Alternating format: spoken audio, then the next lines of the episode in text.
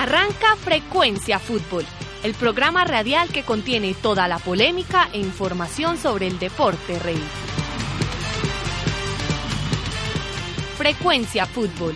Dirige Tyron Quiroz.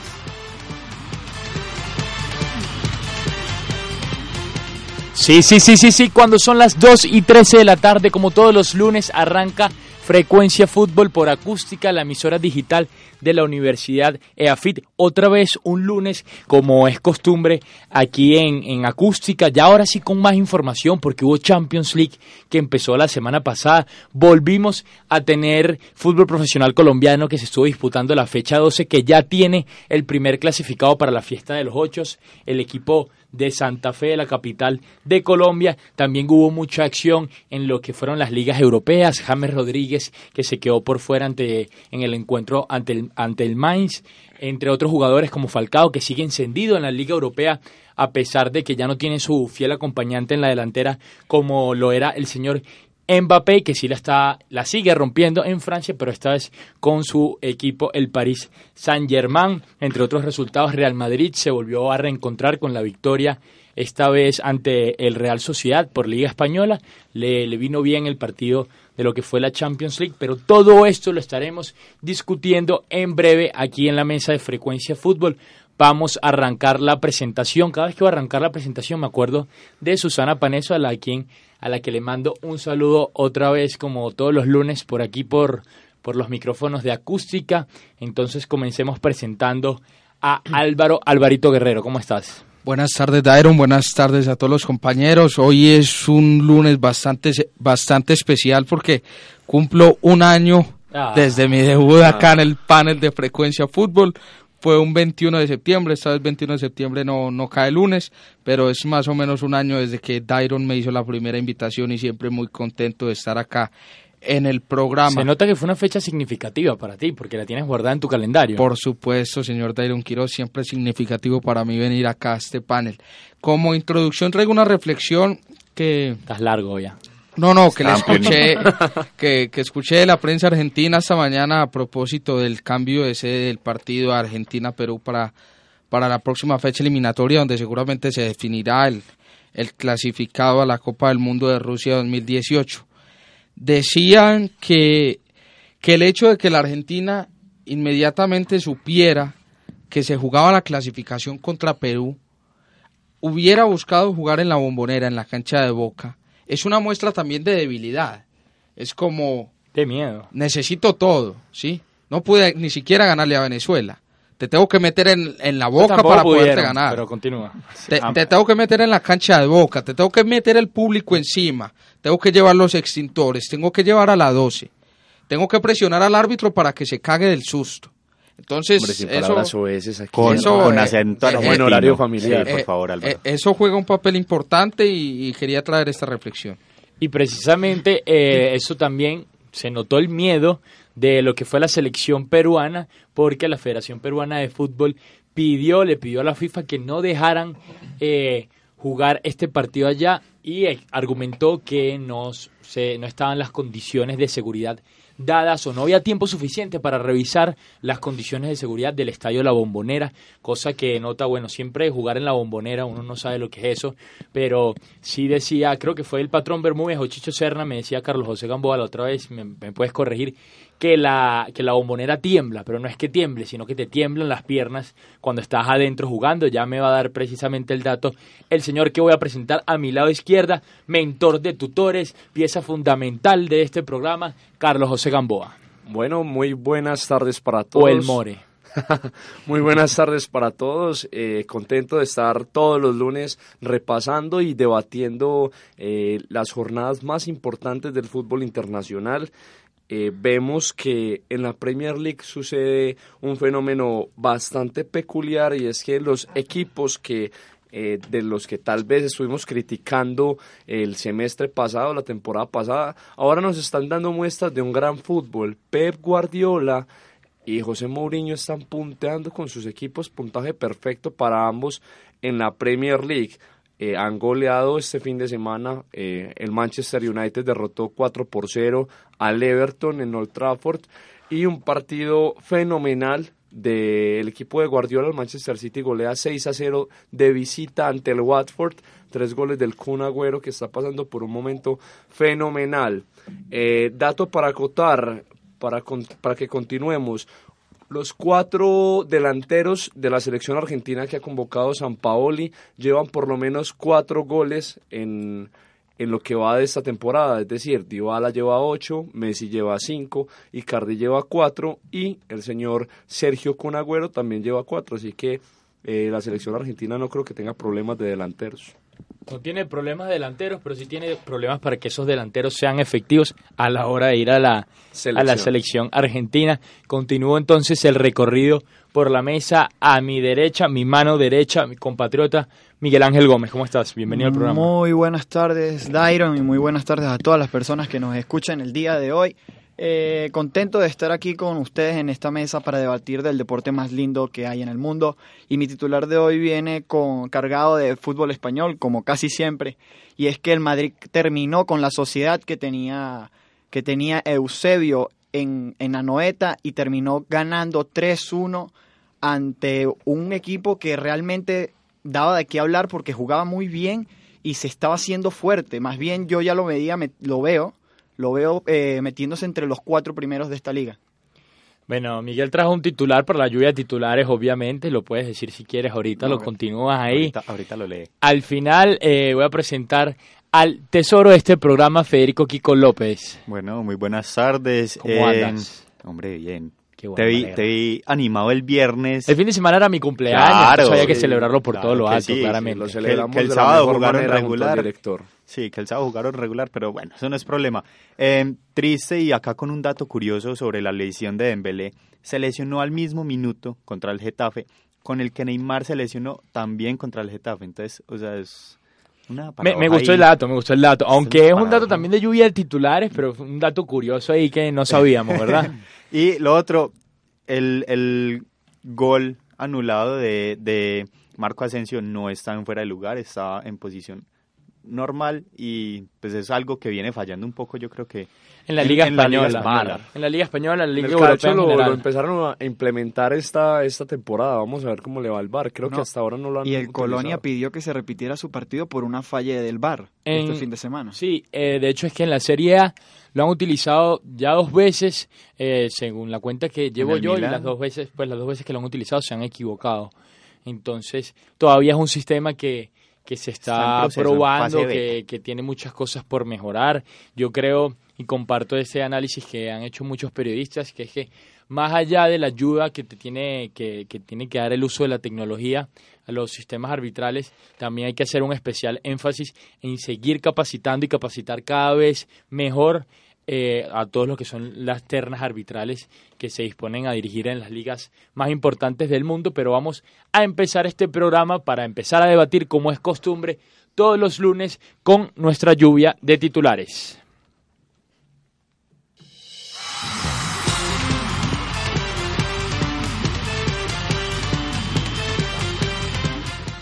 Dembélé se rompe. El extremo francés del FC Barcelona, Ousmane Dembélé, sufrió una grave lesión que lo apartará de las canchas durante tres o cuatro meses, debido a una rotura en el tendón del bíceps femoral. Trágica noticia para los azulgranas que tendrán que tirar a Deulofeu y Denis Suárez para tapar la baja del francés.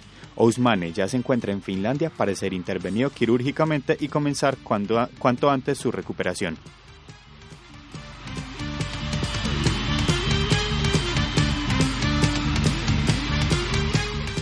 La cima está en Manchester. José Mourinho y Pep Guardiola vuelven a llevarse las miradas del mundo fútbol. Los entrenadores que hace unas, temporadas dominaron el fútbol español, hoy tienen a sus equipos en la parte más alta de la liga inglesa. Ambos equipos suman 13 puntos de 15 posibles en la Premier League, con 4 victorias, un empate, 16 goles a favor y solo 2 en contra. Además, tanto el United como el City arrancaron con pie derecho su camino por la Copa de Campeones de Europa. Los dirigidos por el portugués vencieron 3 por 0 al Basel en el Teatro de los Sueños, mientras que los de Pep derrotaron al Feyenoord con un contundente 0-4 en condición de visitante.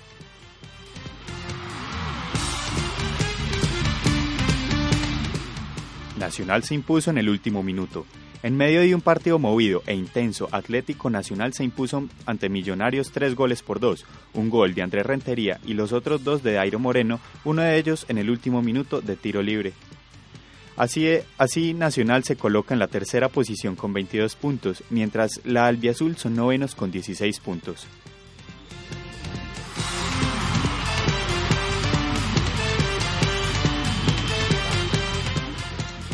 Polilla de esperanza para el Diablo. Luego de obtener una victoria en los últimos 12 partidos sumado a la dimisión de su técnico Hernán Torres, América logró volver a sumar día 3 en el torneo colombiano con el debut de Jorge el Polilla da Silva en el banquillo escarlata.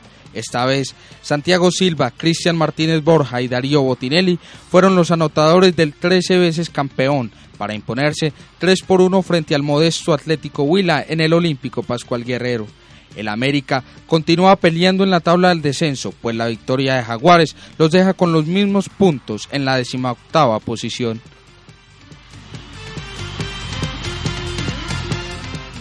Hasta aquí la lluvia de noticias de Frecuencia Fútbol.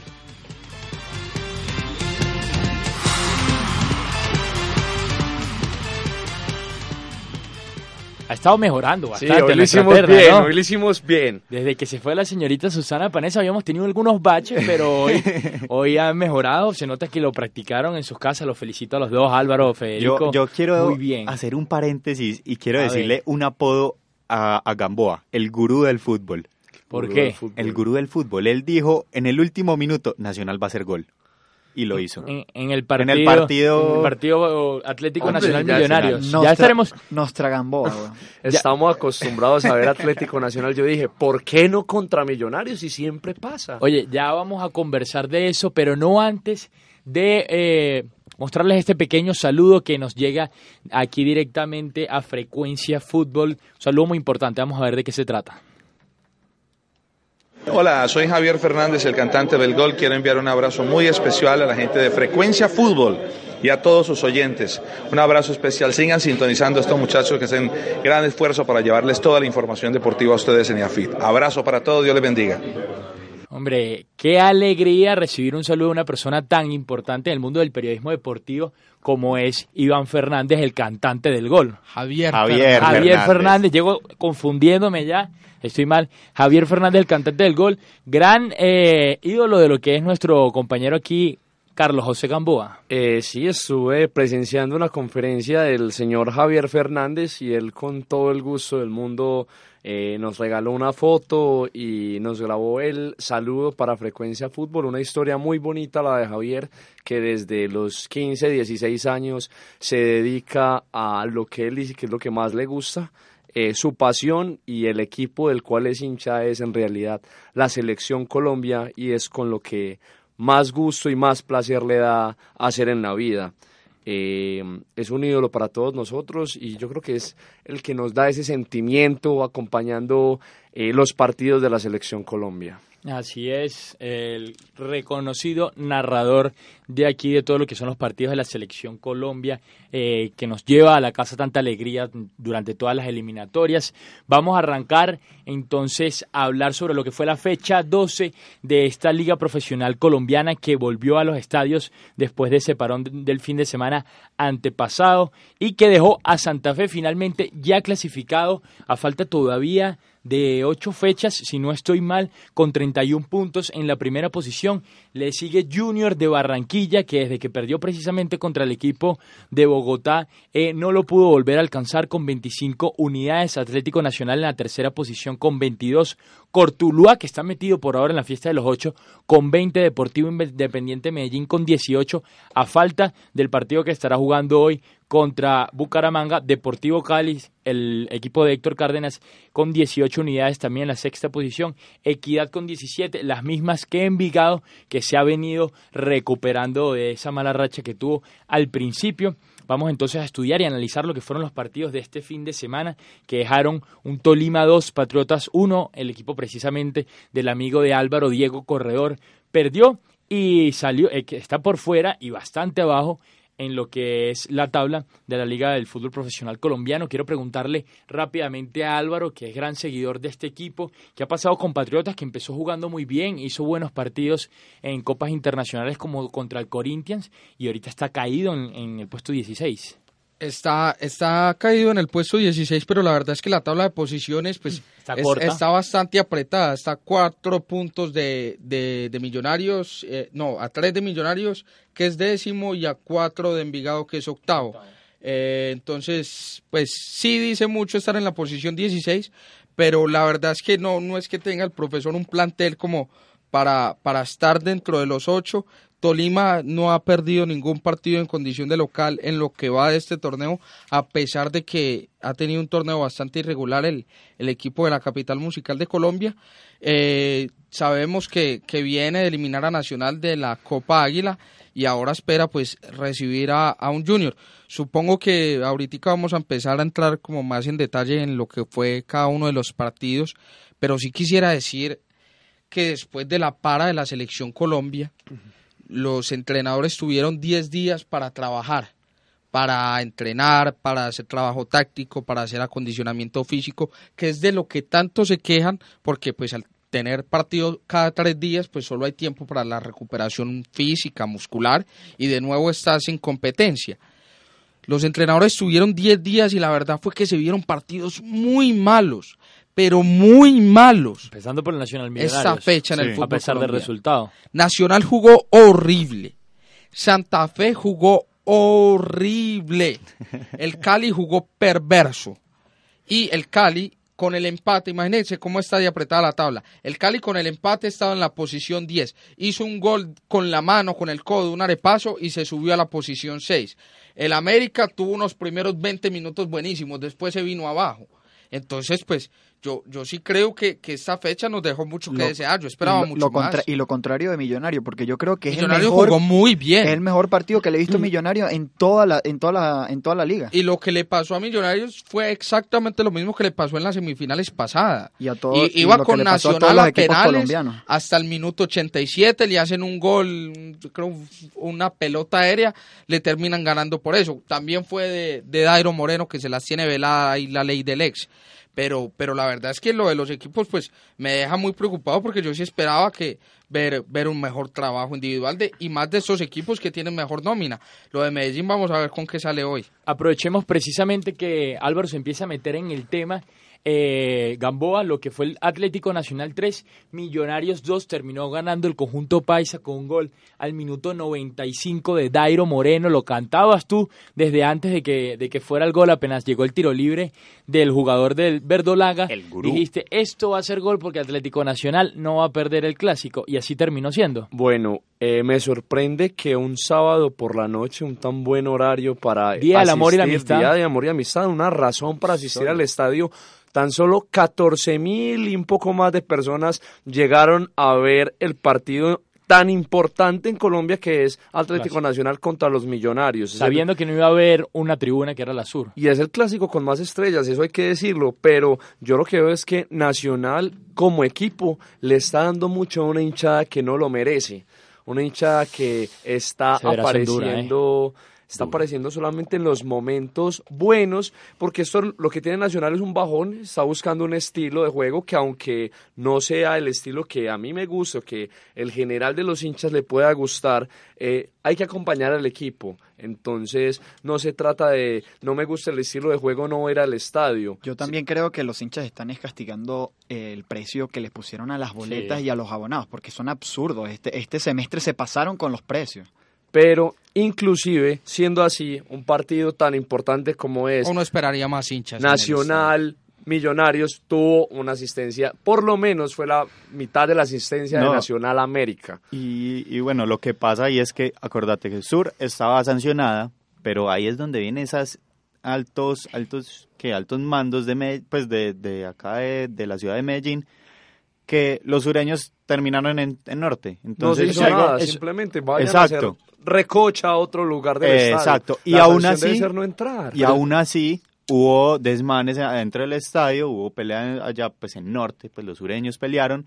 Entonces yo digo que pues yo siendo hincha de Nacional, pues deberían tomar medidas más drásticas. Bueno, si no cierran el estadio, entonces pero eso, eso viene siendo decisión no de no de Medellín ni de Atlético Nacional, Perdomo, Jorge Perdomo. Sí, no, no, y la verdad lo que pasa es que el alcalde de Medellín, Federico Gutiérrez, en medio de su populismo intachable, tampoco es capaz de tomar una decisión drástica, porque es impopular. Pero esa decisión de la DIMAYOR o de... mejor, mejor continuemos con no, el tema lo que pasa es que eso viene siendo decisión de la DIMAYOR. Cuando hay desmanes, hay dos sanciones una la que impone el comité disciplinario de la mayor y la otra sanción es el que propone el comité de convivencia y no sé qué más cosas que lo de que lo dirige la alcaldía de Medellín. Porque el estadio es de la alcaldía, no el estadio no es ni de Nacional ni de Medellín, igual en el caso de cuando a América se le sancionó, el, la alcaldía es el dueño del estadio. La diferencia es que en, en, Cali sí está el alcalde más impopular del país. Pero pero la, la decisión de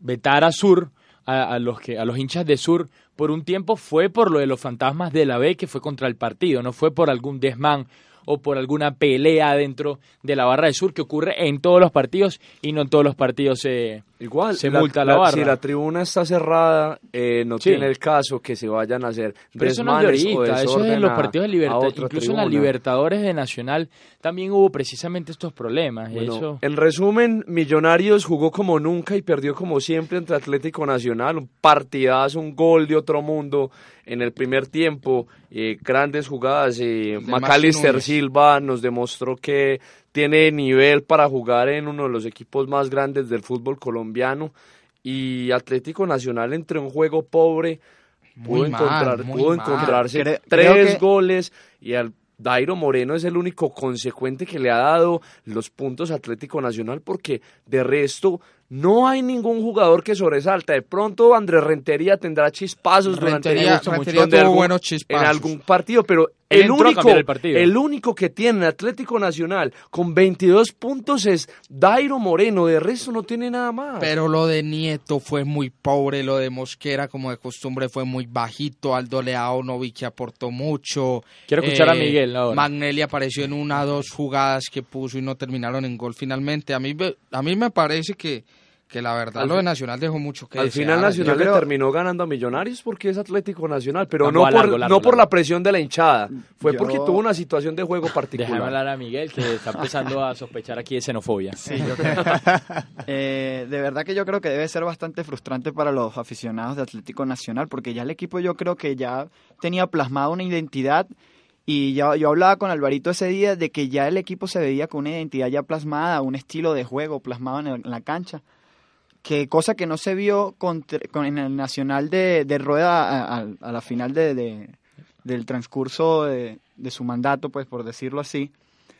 Y, y, me parece bastante pobre, bastante pobre. O sea, el partido, el primer tiempo, yo, pues, entre el olor a gasolina donde lo estábamos viendo, me estaba quedando dormido. y ya creo que estaba empezando a alucinar con, con, con el estilo de juego y, y, con lo pobre que estaba viendo en, el en la cancha pero de verdad que es lo de siempre. Nacional gana más por fuerza y por ser Atlético Nacional y por tener la camisa encima que por juego. Yo voy a ser la persona así, aquí que va a diferir un poco de las opiniones de ustedes, porque si bien, ya Álvaro me empieza a hacer caras, entonces empieza ahí, vamos a ver qué va a decir. Si bien Atlético Nacional no tuvo su mejor partido ante Millonarios, eso lo acepto, y, y llegaría a decir, o llego a decir que fue más por virtud del equipo de la capital colombiana que por falencias del equipo Atlético Nacional. Eh, que están empezando un proceso, sí, eso lo sabemos, que no tienen la misma identidad de juego que cuando Reinaldo Rueda, sí, eso iba a ser obvio, Reinaldo Rueda tuvo un proceso largo con Atlético Nacional en el cual recibió bastantes jugadores buenos y que ya venían trabajando desde la era Osorio. Se fue Reinaldo Rueda y con él se fueron grandes jugadores, como el caso de Miguel Ángel Borja, que llegó al final del semestre, como es el caso de Orlando Berrío, como es el caso de Andrés Ibargüen, Marlos Moreno, Davinson Sánchez, entre otros. El profe Lillo ha venido encontrando nuevos jugadores para empezar ese nuevo proceso y lo tiene en la tercera posición. Ha encontrado jugadores muy buenos que creo que le van a servir mucho a Nacional de cara a lo que se viene, como es el caso precisamente de Andrés Rentería. Juan Pablo Nieto no tuvo su mejor partido, pero generalmente no lo hemos visto mal en la cancha en lo que va de semestre. Tiene otros, bueno, Dairo Moreno, eh, dice, dice Carlos José, no, que Iron Moreno lo está salvando a Nacional, es que es el delantero de Nacional, para eso está ahí, para que marque los goles. Y a pesar de, de esta duda, por lo menos ante Millonarios ante, y ante otros equipos, como te digo, está en la tercera posición y está encontrando un estilo de juego que ha sido llamativo para muchos de los hinchas y de los críticos del fútbol. Porque el profe Lillo, lo que dijo la otra vez, las estadísticas son solo eso, solo eh, son como las tangas. No, no, no, no, no, no, repitas, no, no cites a Lillo. Solo, simplemente decir que las estadísticas no muestran lo importante. Eso es todo. Yo quiero, yo las quiero decir no muestran lo importante y el estilo de juego que estaba mostrando el profe Lillo es importante y es lo que tiene a Nacional ahorita en la tercera posición. Yo quiero decir algo, ya que estamos hablando del técnico Lillo, eh, él dijo que ni el partido, no hicieron ni un saque de banda bueno, o sea, que ni a él le gustó ese partido. Lo que pasa es que Dairon tiene la costumbre de ser bastante condescendiente cuando se trata de, de, los temas que de pronto lo tocan un poquito. Entonces, cuando es nacional fue que no hizo un partido tan malo, pero si estuviéramos hablando de la selección argentina, hicieron un partido muy malo. A ver, yo creo que todos vimos que Nacional hizo un partido malo. Cuando la, cuando la selección na, dije que merecía ganar, pero no Nacional jugó muy mal. merecimientos. Nacional tuvo un partido muy malo, se impuso porque era Nacional, pero yo creo que la tarea de nosotros es ir un poco más allá del resultado. El claro que tiene crédito al rival, siempre tiene crédito siempre tiene crédito lo que hace el rival. Millonarios hizo un gran partido. Y lo tenía para ganar. Los dos mejores partidos que ha hecho Millonarios este semestre fueron en el Atanasio. Y era para Contra Medellín la primera fecha y contra Nacional no es que Nacional jugó muy mal y Millonarios aprovechó de eso. Pero si hasta Lillo dijo que jugó muy mal. Bueno, de eso ya se encargará él. Bueno, yo, yo lo que veo es que Atlético Nacional, inclusive, y me voy a meter con la hinchada, eh, los hinchas estuvieron chiflando, haciendo silbidos, cargando contra el entrenador y contra el equipo entre el minuto 60 y el minuto 80 y piola.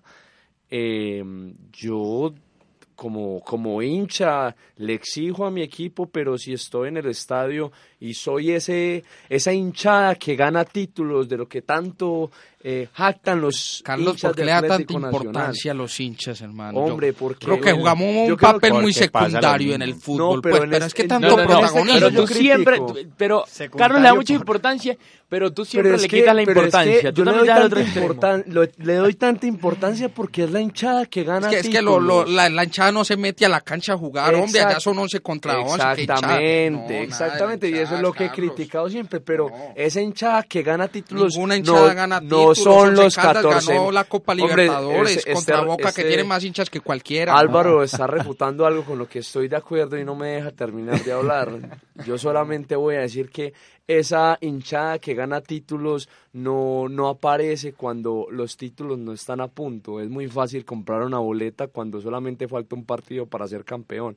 Pero ese es el momento donde tiene que aparecer la hinchada, donde inclusive los hinchas de, de Independiente Medellín puede ser un partido contra Cortuloa y eso es lo que me parece bonito de, de un equipo que le tengo afecto, más no soy hincha, eh, le rescato, que puede ser el partido con menos importancia, pero el equipo hay que apoyarlo hasta el final, que aunque la hinchada no es la que gana los títulos, el jugador se siente bien cuando su hinchada lo está acompañando. Y ese es el momento donde Álvaro ahí sí sonríe y deja de pelear porque le da crédito Porque le da, le da la razón. el Deportivo Independiente Medellín. Hablando precisamente de hinchadas fieles, una que hay que reconocer es precisamente la de tu equipo, Carlos Gamboa, porque América de Cali ganó en el primer partido de lo que fue el profesor Jorge Polillo da Silva 3 a 1 ante Atlético Huila, que tiene un jugador muy bueno y que, y que quiero hacer mención a él porque marcó gol y porque es un jugador muy joven, 16 su- An- años. Andrés Amaya, No, no, no. 16 Ah, años. el que hizo el gol. No, Sí, pero el, el crack 11. del Huila es el, el Ricaurte.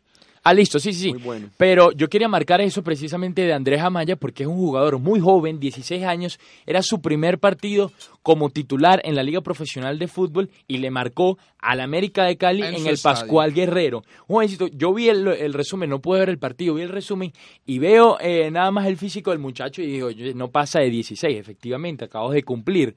Entonces, rescatar lo que es el futuro o lo que podría ser el futuro del fútbol profesional colombiano y de la selección Colombia en general, porque en entrevistas precisamente con el diario El Espectador estuve revisando y él dijo que su sueño y que pretende en, en el fútbol profesional es llegar a quitarle la 10 a James que tuvo en el Real Madrid y que tiene en la selección Colombia actualmente, un muchacho con muchas aspiraciones, pero vamos a hablar precisamente de lo que fue el primer triunfo del profe Polillo que dijo, yo no venía a jugar bien o a jugar bonito, yo venía, a, ganar. el primer partido porque no he tenido tiempo de, trabajar con el equipo, implantarle un estilo de juego. La ventaja que tuvo, que tuvo Da Silva fue que tuvo exactamente esos 10 días para trabajar, eh, un equipo que se vio en primera instancia aguerrido, con hambre, con sed de victoria, eh, América marca en el minuto 4 eh, y se empiezan a ver cambios tácticos, sale con un 4-4-2, pero en este caso eh,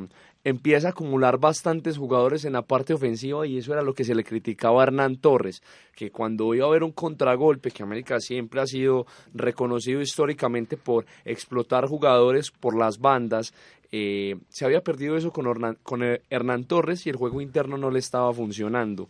Eh, Juan Camilo Angulo, Iván Vélez han tenido un buen despliegue, han, han asistido en los ambos laterales asistieron en el partido y empezaron a aparecer esos jugadores a, las, a los que se les estaba pidiendo resultados. Dario Botinelli, un excelente partido. Santiago Silva volvió a marcar después de varios partidos.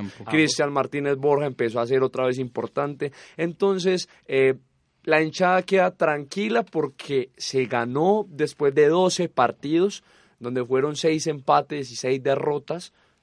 Y eh, el técnico es querido por la afición y eso también eh, es importante, ese respaldo. Decía Lo recibieron muy bien el Pascual, sí, decía Polilla que contuvo las lágrimas porque estuvieron coreando su nombre después de casi 30 años que estuvo jugando en el América. Entonces, eh, para él es muy significativo. en ese momento solo importa ganar porque jugar bien después se resolverá el próximo semestre. Pero y estás contento con esta con esa filosofía hasta que acabe eh, esta jornada. Sí, es totalmente válido. Es que jugando bien y perdiendo se puede ir al descenso también. ganar de, la única forma en que América se puede salvar del descenso es ah, pero cuando, Nacional juega mal, entonces ahí no le se está jugando mal. lo mismo a la América Álvaro, que a Nacional. dale, dale, no, pero, ah, pero no, no, estás diciendo? Pero es que le estamos hablando del actual campeón de América, estamos hablando del actual campeón de América, actual campeón de Copa, de Liga, de casi todo. América todavía se está rehaciendo de estar en el descenso. Dentro de su grandeza no es el América grande que todos conocemos, no se le puede exigir lo mismo que un equipo que viene siendo campeón durante los últimos claro que no. propósito de comentario claro que no, no, la filosofía, no, la filosofía es la siguiente, la filosofía de ustedes es eh, se puede jugar bien y se puede ir al descenso como se puede jugar mal y se puede ganar un torneo. A la vez no le puedes exigir lo mismo que al Real Madrid. Eso es lo mismo. Y América en ese momento es, un equipo mediano, es un equipo mediano, acaba de subir del descenso. Exactamente. Y cuando River, cuando River, cuando River subió, cuando River es 13 veces campeón, la historia lo respalda, pero el, la actualidad del equipo no dice que es un equipo grande. Se metió a semifinales de las primeras de pura arepa, pero América en ese momento no es el América que conocemos. De las primeras cosas que dijimos 12 fechas atrás, acá, y lo dijo precisamente Álvaro Guerrero, fue que América, con los nuevos refuerzos que tenía, tenía está obligado a pelear la final Pero, la, a ver, la realidad después de 12 partidos sin ganar ah, cambia cambiamos un poquito. el discurso también. Cambia un poquito. Cambiamos el discurso y cambiamos lo que, pensamos. En el papel se dirigía a ser protagonista, pero cuando empezamos a ver fecha 4 no gana, fecha 5 empate, fecha 6, entonces listo, en, el en los papeles dice que tiene una de las cinco mejores plantillas del fútbol colombiano, pero los jugadores no estaban dando ese rendimiento de ser una de las mejores plantillas del fútbol colombiano. Siguió siendo un equipo normalito, que estamos viendo si primero vimos si eran los jugadores, cambiaron los jugadores y siguió, siguió teniendo resultados regulares. Ahora cambiaron el técnico. Si América muestra buenos resultados con un técnico nuevo, ah bueno, era el técnico o eran los jugadores que tenían un problema interno con el director técnico. A ver, al principio de temporada hablábamos de un equipo que llegaba de ser semifinalista del fútbol colombiano al que se le invirtieron varios millones de dólares y el que uno esperaba que fuera protagonista junto con Junior del campeonato colombiano. Hoy estamos hablando de un equipo que hace 12 fechas no gana, que está más cerca del último del descenso que, el, que del que tiene arriba. Entonces son realidades totalmente distintas. Hoy el América tiene que empezar a ganar. Y no, no es que el Polilla da Silva haya descubierto el agua tibia ayer, es que simplemente si Escoba Nueva no barre mejor, América estaba condenado al descenso. Si el Polilla no empezaba con una un partido. Ah, si el Polilla da Silva no empezaba con una victoria, eso era un muy mal augurio para el América de Cali, porque técnico que estrena la mayoría de las veces gana.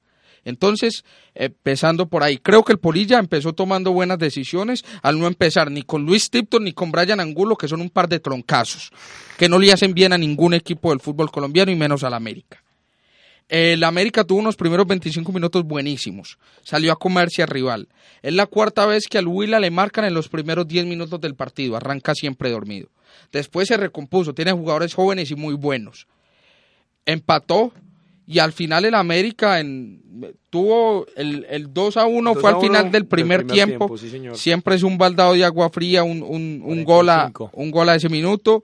Y ya en el segundo tiempo pues fue como más de trámite al 88 tú marcó y, y, y por ahí llegó el segundo gol. Muy buen partido de Juan Camilo Angulo y muy buen partido de, de Iván Vélez que, que lo hablaba acá Carlos José. Carlos José siempre se identifica con Juan Camilo. Y no y, y a propósito y yo creo que me sostengo en eso Juan Camilo Angulo fácilmente puede ser suplente de, de Santiago Arias en la selección Colombia, lo sigo reiterando, partidos buenos, bastante buenos ha tenido Por Juan encima- Camilo Angulo, Santiago por encima Arias. de Estefan Medina, por encima De de, Bocanegra. Pero Bocanegra, ¿por qué se dejan no llevar? tenemos más. Es, es que una cosa es decir, una cosa es decir que el jugador es bueno, Hombre, otra cosa es decir que va para selección. Una cosa es decir que una mujer es una de bonita y otra cosa es decir que se va a casar con usted. Pero es que no hay No, más, no, no, hay no. más. Igual, vamos a discutir eso cuando vuelvan a hacer convocatoria. No nos sorprendamos si José Néstor No, lo, lo empieza a convocar. me- me Pero extraña. mejor que Es bueno, Estefan muy Medina bueno. y Daniel Bocanegra, hasta así podría ser Juan Camilo. Está jugando bien el pelado. Que, que, que Daniel Bocanegra, no sé. Bueno, no sé.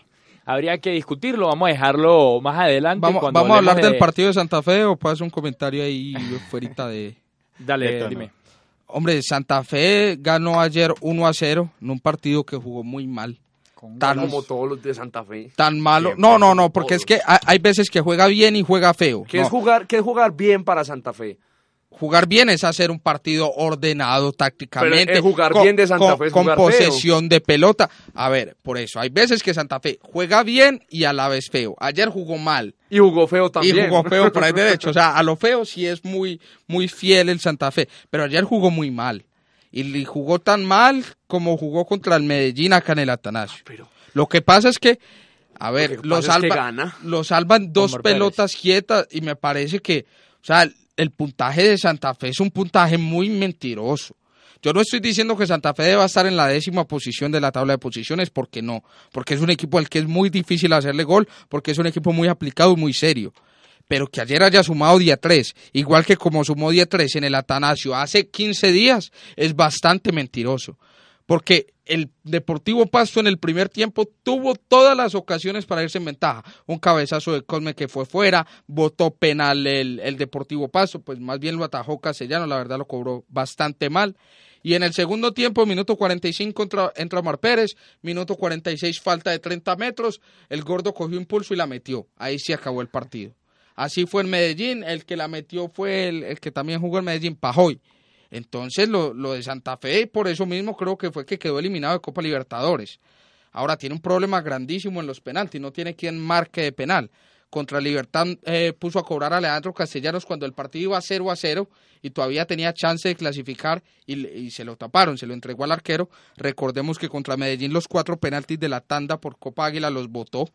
Entonces lo, lo de Santa Fe le, le alcanza para, para estar clasificado en, en, Pero yo creo que en la eso es Liga suficiente Águila. en el fútbol colombiano. En Pero- el- a nivel pero- internacional no. pero se en el fútbol no colombiano es, es suficiente para, para estar de primero. Y hablando- No, no dejar que te hagan gol y utilizar las pelotas paradas para intentar No, pero eh, que- hacerle mal al rival es suficiente A- aquí en el fútbol A- colombiano. ayer ni siquiera fue que no intentó que no le hicieran gol, fue que el rival se los comió. Y a propósito de los equipos colombianos, al principio del torneo habían cinco en Copa Libertadores y cuatro en Copa Suramericana, nueve equipos colombianos en torneos internacionales. Queda uno con vida, que vino a empatar contra Cerro Porteño en Paraguay, que es el Junior de Barranquilla, falta el partido acá. Pero hay que también destacar del conjunto santafereño que ha ganado y que ha estado presente en los partidos difíciles. Contra Millonarios ganó, contra Santa Fe ganó, contra, eh, contra Nacional. Contra Nacional ganó. Contra Millonarios también, ganó. Contra, Medellín ganó de visitante. Entonces, Pero que... los ah. partidos que lo tienen ahí en esa posición son los partidos contra rivales directos. De hecho, solamente perdió un partido contra, Tigres, un partido de otro partido, que en ese sí estuvo de malas y no le sirvió su fórmula. Y contra Patriotas empató en Tunja. Ahí están los puntos perdidos por Santa Fe. Creo que el resto los ha ganado. Fueron dos fechas consecutivas. Llevamos desde el semestre pasando matando a Santa Fe porque juega muy mal, pero nunca destacamos que sea un equipo ordenado y también siendo un equipo ordenado se puede ganar las ligas. Lo demostró el Atlético de Madrid. El Atlético de Madrid cuando ganó la, última liga que ganó. Excepto Nacional, Nacional no puede ganar. Jugó horrible, jugó horrible. ¿A quién le gustaba el Atlético de Madrid cuando se ganó esa liga? A nadie. Entonces, ¿por qué no se puede ganar cuando se es un equipo ordenado? El Atlético de Madrid lo demostró. El Atlético de Madrid ganó esa liga a punta de sacar el laterales hacia el centro como si fuese un córner y Godín cabeceando el primer palo y al segundo lo metía era Miranda. Que Santa Fe ya está ¿Y cuál es el problema? la fórmula del sí, sí, sí, yo, creo que ya, Sin contar mal. Yo creo que nunca Por voy a menos prefiero 11 goles ha tenido Santa Fe que ha resuelto el partido por 1-0. 11 partidos, 1-1-0. Y hombre, quiero hacer una crítica al fútbol colombiano y va doble. La primera es que marcan mucho gol de cabeza, de pelota quieta, se trabaja muy poquito, en ligas europeas no pasa tanto, yo creo que se defienden mejor los tiros de costado. Y la segunda es, hombre, acá los delanteros no se saben mover, 15 fueras de lugar le pitan por partido al mismo jugador. En Europa, si ves un fuera de lugar o dos fuera de lugar en un tiempo es mucho. Se, se tiene que ver más el trabajo de los entrenadores ahí también. Bueno, entre otros resultados, eh, después del regaño de Álvaro hacia jugadores y técnicos del fútbol profesional colombiano, Junior de Barranquilla le ganó 2 a 0 a Tigres eh, allá en Barranquilla con gol de Harlan Barrera y de Matías Mier en un partido que Teófilo Gutiérrez cobró un penal muy malo del cual no vamos a hablar porque no tiene sentido. Eh, Río Negro Águila sigue en su mala racha, está en la última posición y perdió contra el Deportivo no mereció Cali. perder. 0-1. Eh, Santa Fe, ya lo dijimos, ganó 1 a 0 ante Pasto. Alianza Petrolera 1-2 perdió contra Envigado. está bien Envigado. Envigado. Se paró Envigado y está alejándose de la zona de descenso para el próximo año, que estaba comprometido. Eh, Rubén, eh, Rubén López, si no estoy mal, que es el nuevo director técnico, el que vino a reemplazar a Rescalvo, eh, está invicto de local, lleva, si no estoy mal, 9 de 9 o 12 de 12 en, en el Parque Estadio, en el Polideportivo Sur, y ha sacado dos victorias de visitante, así que se viene a recuperar la cantera de héroes. Eh, el, que, el que no levanta cabeza es, como, como lo decía Iron Río Negro Águilas, en el partido de ayer, muy malo por cierto, frente al Deportivo Cali, se resolvió al minuto 82, que marcó gol con la mano el Deportivo Cali, y a los dos minutos de ese gol hubo una jugada en la que era penal a favor de Río Negro Águilas, no lo, no lo consideró así el juez central, y si me dan dos minuticos les cuento cuál fue el tuit de, de, desde la cuenta oficial de Río Negro Águilas. Dos, minutos, no, dos minutos de silencio Diego, mientras Diego Edison Umaña es quien en ese momento está Porque como los minutos en radio casi no valen plata, entonces démosle dos minutos a Álvaro para que busque. Vamos a ir a pausa dos minutos y ya volvemos. No, vamos a hablar precisamente, vamos a cambiar de tema y vamos a cambiar incluso de continente porque nos vamos a ir hacia Europa a hablar de lo que ha sido el fútbol europeo en este fin de semana, en el que Real Madrid se reencontró con la victoria en eh, la Liga Española tras ganarle 1-3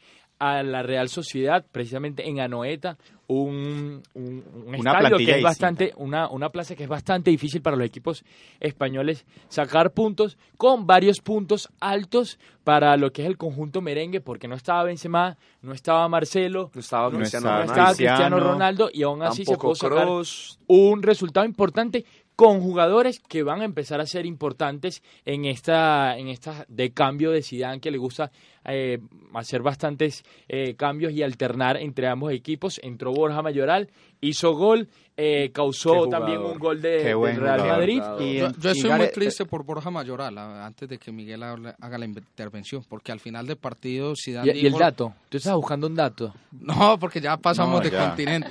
Estoy muy triste por Borja Mayoral, porque a pesar de que hizo un gran partido, al final del partido Zidane en sus declaraciones de, de prensa dijo lo mismo que siempre le decía a James, que iba a ser muy importante y iba a empezar a ser tenido en cuenta. No, y, y lo importante sí fue que Gareth Bale volvió a marcar y, y disipó las... Carrerón. Con un Y, gran volvi- pase disco. y no y, y la corrida que se echó hizo recordar a, a la corrida que, que dejó atrás a. Bartra en esa clásico. final de Copa del Rey. Es bastante importante que se, to- se vuelva a tomar confianza porque en los últimos partidos ya el mismo Bernabéu se estaba empezando a echar hacia él y de verdad que, que el Real Madrid eh, pues no se le puede discutir. Vuelve a tomar la senda del triunfo, vuelve a ser uno de los mejores equipos de Europa. ¿Qué les puedo volver a decir del Real Madrid? Eh, eh, nunca has dejado de ser uno de los mejores equipos de Europa, Fede. ¿Me querías contar algo? Y sí, bueno, primero, pues la dupla Isco Asensio, que siguen haciendo pues maravillas por esa banda. A mí me gusta mucho. Son amigos Exacto, dentro y fuera de la cancha. Sí, yo Y- soy tu pincha. Ay, Alvarito. Pero Y con lo- una Champions. Y lo otro es que, sí, que pesar. Eh, Asensio, cuando lo cambiaron, él quedó como aburrido porque el gol que le anularon, él sabía que no había sido pues en fuera de lugar. Y bueno, pues digamos que se va a hacer en un futuro, pues si no lo está haciendo ya, un jugador clave para el Real Madrid. Gamboa, renovaron a Dani Carvajal hasta el 2022, no se sabe cuánto es la cláusula todavía, pero dice, el mismo jugador dice, eh, no recuerdo de cuánto era, pero sé que es algo que me va a asegurar el futuro en el Real Madrid, que no me van a poder Y- sacar fácilmente. Y el este Madrid, el Madrid viene renovando estos últimos meses a bastantes jugadores. Renovó Marcelo la semana pasada, renovó el Isco, eh, renueva ahora Dani Carvajal, todos hasta 2022. Y esto es la muestra que el Madrid está blindando a sus jugadores porque también sabe lo que se viene en los mercados de verano y de invierno con estos precios absurdos. Eh, está único- blindando a los jugadores, el que menos tiene cláusula será 300 millones de euros, 500 que vale Benzema, la de Isco que vence 700 millones. Entonces eso es una buena estrategia para el club para blindar a sus jugadores. Sobre el partido, eh, un, un error puntual fue el de Carvajal con Keylor Navas para la anotación de Rodríguez, que luego fue a hacer autogol, fue a hacer gol en el otro arco, se equivocó el muchacho para hacer su doblete, pero quiero resaltar eh, la calidad o eh, me sorprende el desempeño de Borja Mayoral, un delantero que, he seguido bastante de cerca desde el Real Madrid Castilla, estuvo cerquita, estuvo cedido en el Wolfsburgo la temporada pasada y aunque no brilló, no le dieron la cantidad de minutos necesarios para que brillara, le demostró a Zidane que puede ser el 9 que reemplace a Benzema. Escuché varias veces que puede ser el nuevo Morata, pero que esta vez no se le puede dejar ir. 21 años, 20 años tiene Borja Mayoral y siempre fue goleador en las divisiones No, menores Yo del no Madrid. creo que llegue a ser lo mismo que Morata. Ya Morata a los 21 años era ya daba ya tenía otro salto de calidad encima, ya era ya entraba y te marcaba goles, era era decisivo. Para mí Mayoral Bueno, puede tiene ser 20 para mí años. para mí de para empezar mí en el Madrid fue decisivo en el partido contra para el mí Getafe. total. ah, pero Tiene- es que tiene chance. Soldado y Portillo también fueron muy Bueno, muy contundentes ahí- en otros partidos del Real Madrid y hoy en día Portillo está jugando en segunda B.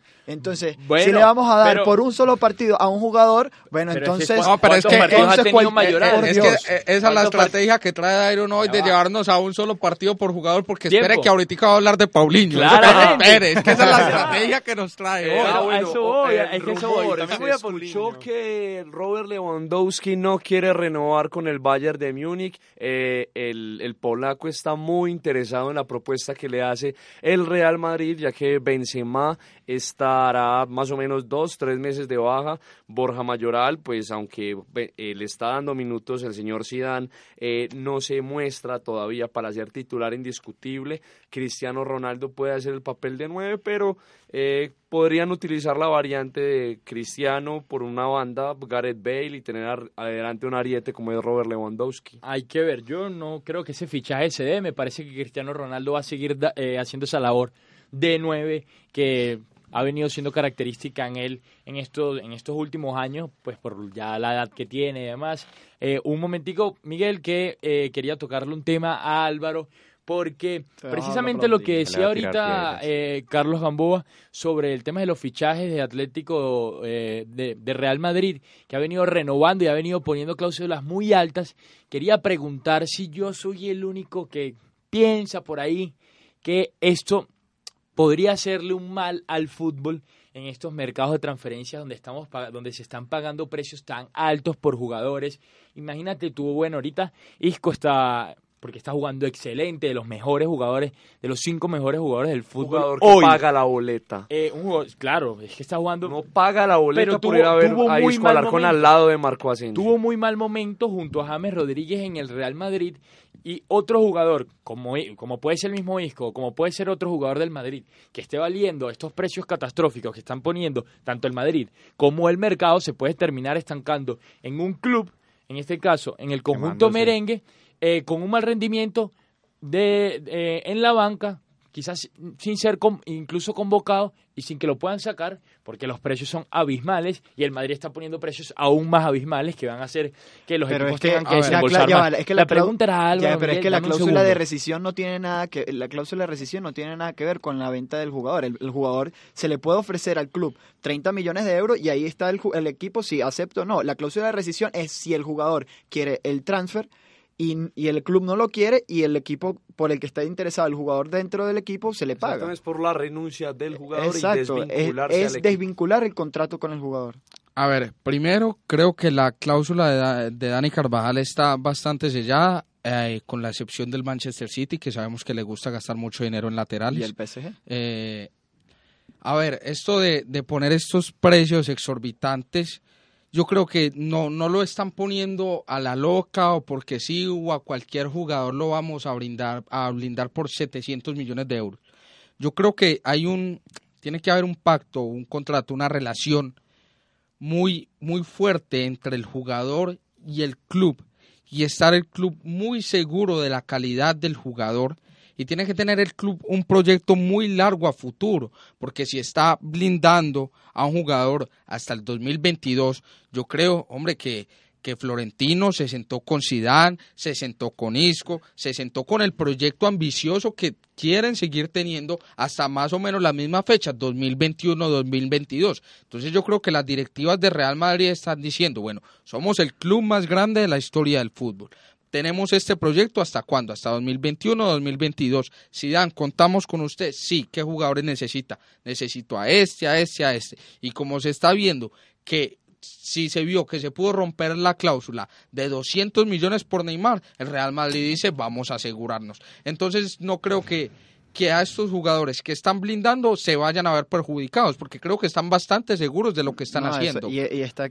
está exactamente lo que, lo, lo que tenía en la cabeza eh, Alvarito es que yo no creo que ningún jugador también a la loca vaya a firmar un contrato que lo vincule con un club como por 20, por hasta 6, 7 años en una misma institución y después tengas una cláusula que no te deje salir y te termines quemando como dice como dice Dairo. son, son, jugadores que están seguros. Marcelo que lleva más de 10 años en el Real Madrid, Carvajal que se crió en el Real Madrid, que fue el que puso la primera piedra en en el complejo del Real Madrid. Isco que ahora ha, demostrado que eh, va a ser el crack de la selección española y un crack mundial hasta llegar a ser candidato al balón de oro. Eh, yo creo que está haciendo bien el Madrid y tiene un proyecto para varios años, se está asegurando el futuro. Además, ahora está probando jugadores que son eh, fundamentales en la selección sub-21, es lo que es este muchacho Teo Hernández, Marco Dani Ceballos, Marcos Llorente, Marco Asensio. Entonces, está intentando asegurarse el futuro porque ya el cambio generacional se le viene al Real Madrid. Se cambiaron los papeles, ahora el Madrid hace lo que en su momento hizo el Barcelona Fútbol Club. Esperemos cuando llegue el día en que Medellín hace lo que hace Nacional. bueno, eh, allá mismo en el continente europeo también estuvo jugando el Bayern de Múnich eh, ante el Mainz, le ganó 4 a 0 y James Rodríguez permaneció en la cancha. ¿Por qué traigo en, la, banca? ¿Por qué traigo este tema a colación?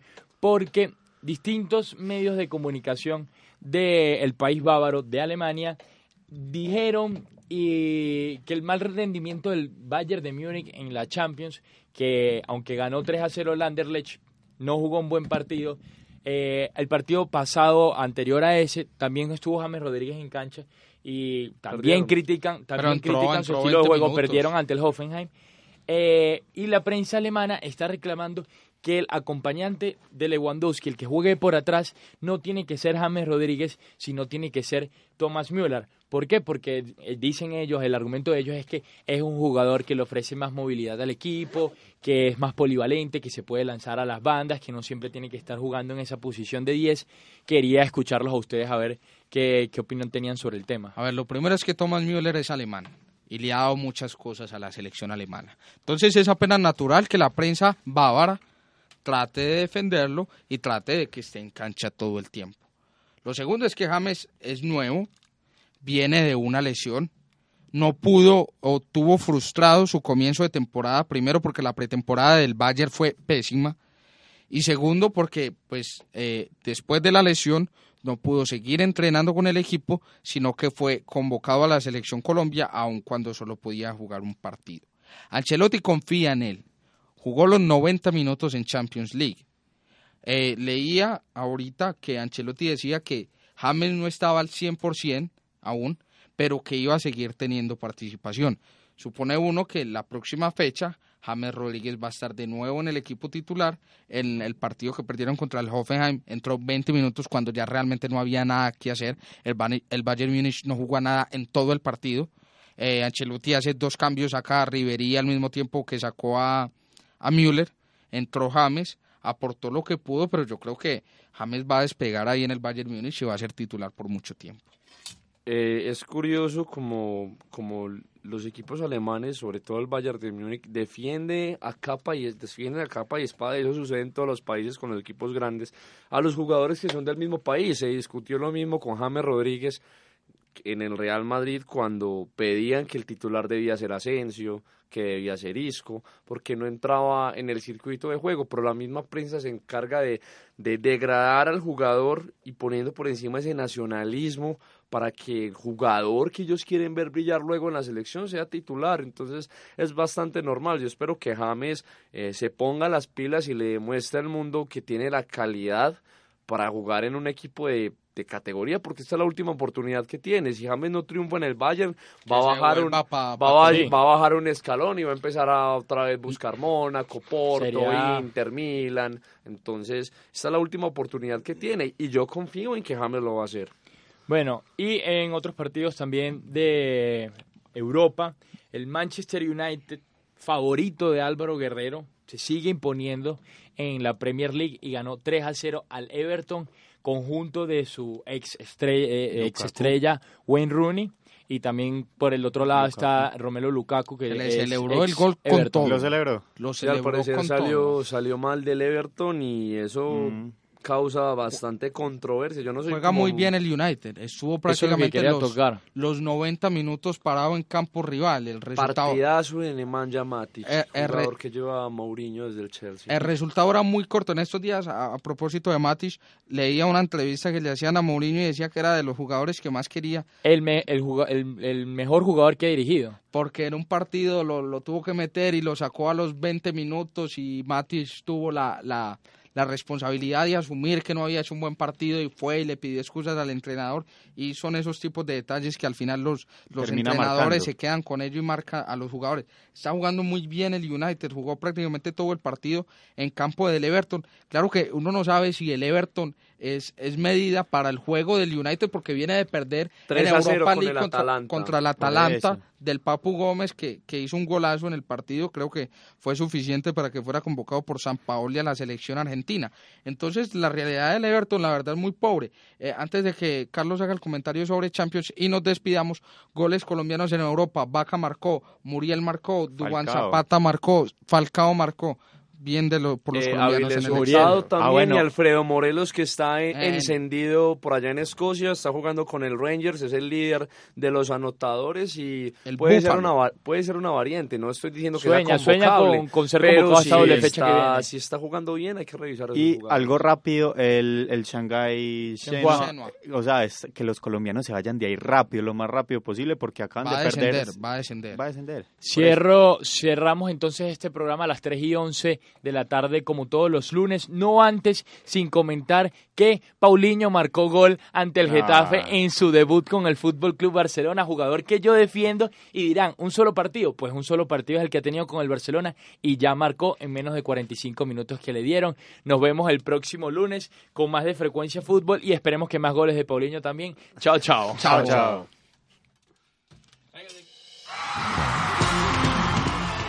Frecuencia Fútbol, el programa radial que contiene toda la polémica e información sobre el deporte rey. Frecuencia Fútbol, en acústica, la emisora web de la Universidad de AFI.